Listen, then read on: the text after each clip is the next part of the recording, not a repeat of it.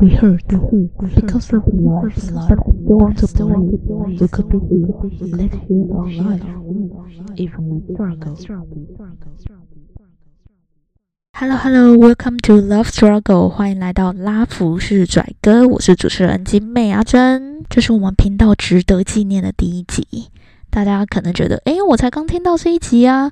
但其实光这个主题我已经录了几百次了。光你一开始要决定你的频道的风格、节奏，就花了超多时间。因为在你想到新的方法、新的风格之前啊，未来十集可能都会是这样子。我要严肃呢，还是要轻轻松松的讲干话？我要一个人主持，还是找常驻来宾来跟我一搭一唱？真正开始做以后，超多细节要决定，花超多时间。而且我自己有一个非常严重的问题，就是我讲话的主题很发散。如果没有一个明确的脉络让我去讲，我可能会从外太空讲到宇宙，就完全偏离主题。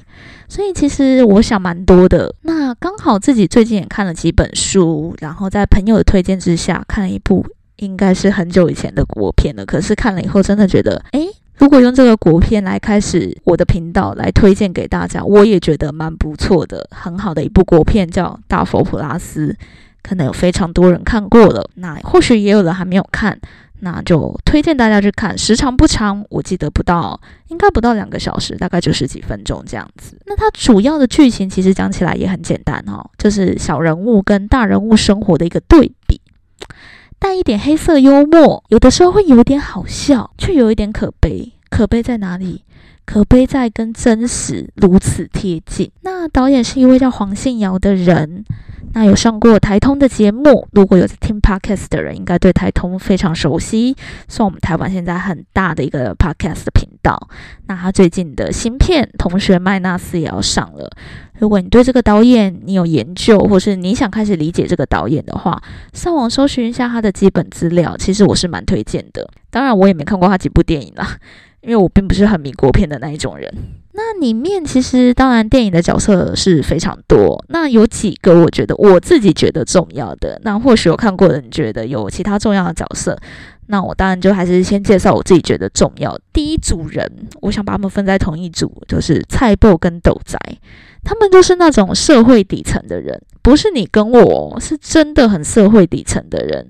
就是我们讲的，真的是蓝领阶级的那一种人。那他们有一个共同的特色，就是他们都对于有权势，甚至是对于自己同年龄的人，他们都唯唯诺诺的。那蔡报呢？他就是那种做很多份工作，还有兼职那种丧礼的乐器的，那什么乐器演奏的人。然后他其实主业是在我们等一下会介绍一个 global 的工厂里面当夜班的管理员啊。说是管理员，其实他也就只是看着 哦，帮老板做一点杂事，整理他的宾士旧车。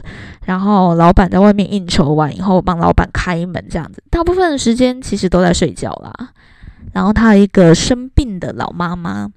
他甚至没有钱带妈妈去医院那种专业的医疗院所就医，应该我不确定现在还有没有，但是在那种偏乡可能还有，就是卫生所，就是说他可能会有一些有医疗知识，或是只有护理师驻扎，那可能可以帮你调一些点滴或简单的一些医疗处处理。这样斗宅呢，其实斗宅他不像菜布，我们至少知道菜布还有一个老妈妈，但。斗仔他真的在电影里面对于他有没有亲人这件事情的描述，其实完全没有。那他的工作就是骑着他的小小的摩托车，在整个村庄里面到处去捡一些破铜烂铁啊，然后拿去他的朋友那边去卖掉，这样子。那可能每天就赚个一百块、两百块这种，真的很微薄的薪水。他在里面一个蛮特别的，为什么我会把他跟菜报放在一起介绍的原因，就是说他应该是他下班以后，也不说下班啦，就是他晚上最喜欢的休闲活动，就是到那个菜报他在工厂的那个管理室，一个小小的货柜屋里面，去那边跟他讲一些五四三的。诶，你会说，你刚刚说他们的共同特色都是很唯唯诺诺，但是斗仔不一样哦，他在这个小小的货柜屋里面，对菜报我们要怎么讲？可是很秋的哦。他会觉得自己比蔡布懂非常多东西，就像导演，导演有时候他会在里面适时的讲一些话，好让你去对整部片有更深的一个理解。所以这也是这部片我推荐一个原因啦。如果你很喜欢那种贝斯的大叔的沉稳的声音的话，阿耀导演的声音我觉得很好听，值得去听。这样子，他说：“斗宅的信心可能就只有在这个小小的货柜屋里面才会出现吧，蛮有趣的。”他跟蔡伯就是一对难兄难弟。那里面有一个角色，就是我们真的完全不知道他从何而来，他到底是谁？他的家人是谁？他的工作是什么？他是流浪汉吗？可是却把自己整理的干干净净的，就是张少怀所演的角色叫谢卡，呃，国语是世家。我觉得这部片的一个很重要的特色，其实在谢卡身上展现出来，就是导演他不会去描绘每一个人的人生，就像我们现在在社会里面一样，我们对其实每个人理解都是很表面的、很外在的，他不会去描绘每一个人。就像我讲，他这部片的时长不长，可是他会给你一个粗略的概念，所以看完之后你会有，你可以有很长的时间去回味这部片。那我们刚刚介绍完几个小人物以后，当然就要讲大人物啊，因为我就在讲嘛，这部片最主要就是你看小人物生活跟大人物生活那种反差的感觉就很有趣啊。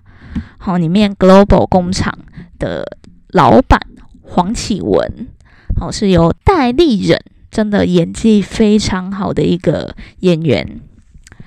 其实你也不知道他的生活背景到底是怎样，怎么的？其实我真的有看过，但好像一直都不知道人家的背景是这样。好像一个老婆在国外，私生活有一点淫乱，跟地方的议长关系很好，也就是我们讲的他政商关系很好。你马上就可以理解这个人是怎样，有钱、有权、有势，或许就是很多人都。想象的最喜欢的那种生活，大概几个重要的角色就差不多这样子啦。当然还是有很多很特别的角色，像纳豆啊，一些演员他都有在里面演出。可是他们的角色各有他们自己的特色在。因为我也是想推荐大家去看这部电影呢，我就不要每一个角色都介绍，这样子有一点全部都爆雷，好像就不是那么有趣了。而且，如果你还没有看过，然后你光听我这样的角色介绍，你就觉得说，诶，想看的话，那你从现在就可以开始停止了，因为接下来我要用一些画面的描述，还有一些家具去介绍一下这部电影，就绝对会爆雷了哦。如果你是很讨厌暴雷的人，赶快离开。那这里面围绕着一个很重要的场域，就是 Global 工厂。那 Global 工厂它最主要是做什么的？做佛像的。那第一个画面是什么？他们在做佛像。那佛像的头却是歪的，坐在佛像旁边的那些工人呢？诶，穿的破破烂烂的哦，没有没有力气，没有士气，就是散散漫漫的坐在旁边这样子。然后蔡波就是要开始他夜班管理员的生活了嘛，那他也会帮忙收拾一些工厂可能工作完遗留下来的东西这样子。然后他一进来的时候，那些工人就问候一下他的妈妈。哦，叉叉叉，就是台语经常听到那三个字的脏话。那阿瑶导演在这边说了一句话：，伫这个工厂吼，大家拢就介意关怀对方的妈妈，这是人与人之间一种互相关怀的方式。国语是什么？在这个工厂，大家都很喜欢关怀对方的妈妈，这是一种人与人之间互相关怀的方式。所以从这边我们可以看到，这个导演的功力有多深厚。几句话，一个描述，一个画面，他马上就帮你定义出社会底层的感觉是什么。你马上就对蔡豆这个人有一个粗略的想法，而且你也会感受出来这种反差的感觉。一般来说，我们觉得佛像是什么？庄严的，在金碧辉煌的地方。可是做佛像的人是谁？其实我们不会仔细去想。那导演告诉你，做佛像的人其实是这些人哦。那我们台湾其实有非常多的电影啦、电视剧在描写这种反差的感觉，就是之前很有名的、大家很疯的一部片叫《做工的人》，其实也没几集。如果有时间的话，其实我们也可以来跟大家分享，就是在很光鲜亮丽的这种昂贵的东西的背后，创造出来这些东西的人是一个什么样的人？这就是。其实反差就是电影，它可以带给我们一个很重要的东西。它可以让你去思考。嗯，菜包他就要开始他的那个夜班管理员的生活了嘛。那接下来就是他的超级好朋友，算好朋友嘛，其实就是一对难兄难弟啦。那那个斗仔就来找他嘛，吼，就在他的那个货柜里面哦，耀武扬威，然后这个你也不会，那个你也不会什么的。然后呢，他们就在里面讲了一句话，是整部片我最喜欢的一句话。吼，人家有钱人出来社会走跳是三分靠这边，七分靠后边嘞，阿里要标下。就是人家说有钱人出来这个社会走跳啊，是三分靠着作弊，七分靠着背景的。啊，你的背景是什么？一句话，他就把一个讽刺的社会现况带出来了。我们从小大到大，老师最喜欢说什么？读书是为你自己读的哦，读书是只有你自己可以做的事哦。你只要考上好高中，考上好大学，好的学校，你。好像一副你只要做完这些事情，你的人生就一帆风顺了。可是有吗？我不知道现在听众是不是大家都已经出社会了，但是我是已经出社会啦。我就是那种别人家的小孩，考上了在台湾就是大家认为最好的那一些学校。可是我出社会了，我并没有觉得我的人生一帆风顺啊。我就是那一种在最好的学校里面，食物链的浮游生物的等级。我父亲在工厂工作，然后我母亲在小企业之间流浪着、转换着工作。我自己工作的地方，哈，我觉得有句话很有趣，我觉得中文很有趣啦。有关系就是没关系啦，所以我自己工作的地方就是有一些有关系的人。有时候你加班加到八点、九点、十点，都没有人关心你诶。啊，那些公主殿下、王子殿下，他们不用把事情做完。谁会帮他们做？没关系的人会帮他们做，因为怎样？没关系嘛。嗯，看中文真的很有趣。其实出社会以后，你感受到这些事情的时候，哈，就会那种无力感是，当然是很深啦。阿亚导演他在接下来又说了一句话，真的，以我自己念的这些科系来讲，我非常有感触。我自己大学念政治系，然后研究所念社会所。我也曾经是大家的那种愤青，愤青哈。现在大家流行讲文青，我们那年代流行讲愤青。社会常说公平正义，但在他们生活生命中并没有这四个字。毕竟他们连捧饭碗都没有力气了，哪里还有空去说这四个字？我自己以前很喜欢看的一个 YouTube channel，现在诶应该还是蛮有名的哦，因为大家都他们有创造很多经典名言嘛，《人民的法锤》。好，反正我很闲这个频道，它里面有一句话，我到现在印象都还是很深刻。你早上上班，晚上念书，假日思辨，有很难吗？诶，很难呢，真真的很难呢。哦，现在有时候你会说啊，真的是因为上班没时间吗？其实不是，你有时候回到家，其实距离，如果你是睡眠很正常的人，因为我大概差不多十一点、十二点我就会睡的人，其实你下班然后回到家，大概还有五六个小时可以做事情吧。可是你真的没有力气耶！我不是说你体力，不是说我这种玻璃体力或什么，说哦，因为上班好耗体力，我没有体力什么的，不是他那是那种累是什么累？真的是心累耶！就是他工作消耗的不只是你的体力哦，他消耗的是你的灵魂。我这样讲会不会太抽象？会不会有人说，诶，什么叫消耗你的灵魂？可是，其实我觉得，如果有出社会的人，应该知道我在讲什么。就是我觉得，现在这个庸碌的社会啊，已经忙碌到有点变态了。好像你无所事事是错的，是有罪的。我发现现在的年轻人，我们要会的东西太多。你要学会媒体试读，你要学会关心这个社会议题，吼，你还要学会，诶，在假日的时候投资自己，成为一个斜杠青年。其实斜杠青年的背后是一件多么变态的事情呢？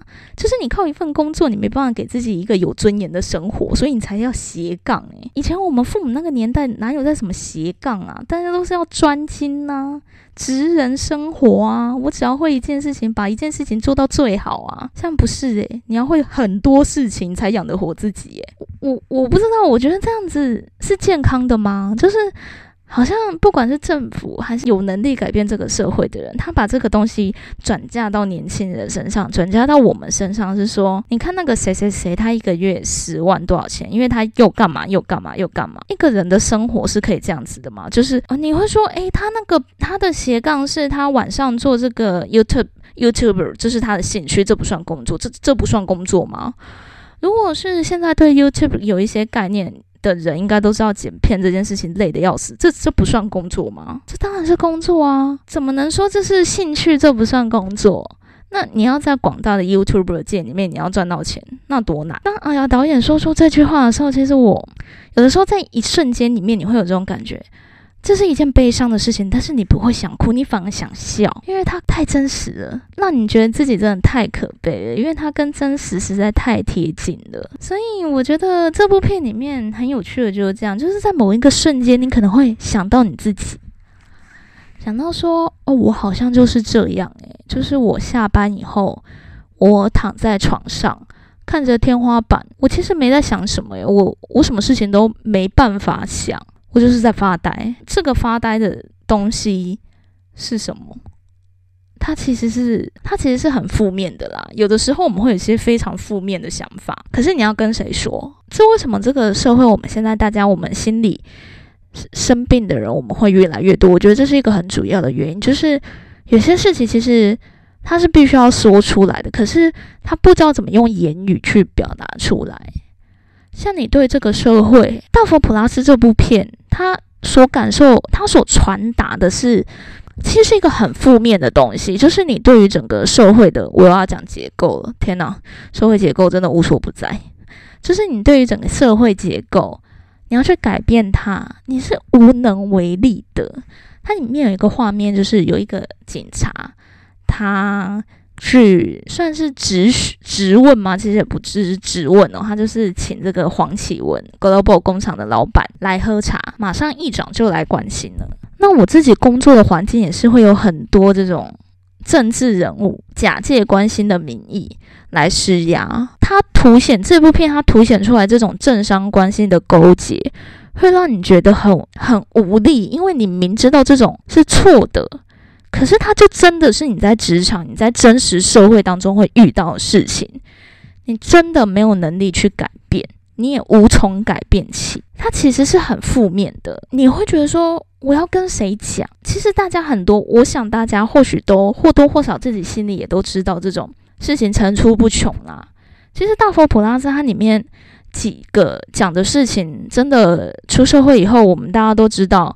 层出不穷，它就是我们的生活。我们或许不像斗仔跟菜包一样，真的是这么这么底层的人，经历过这么多大悲大苦的人。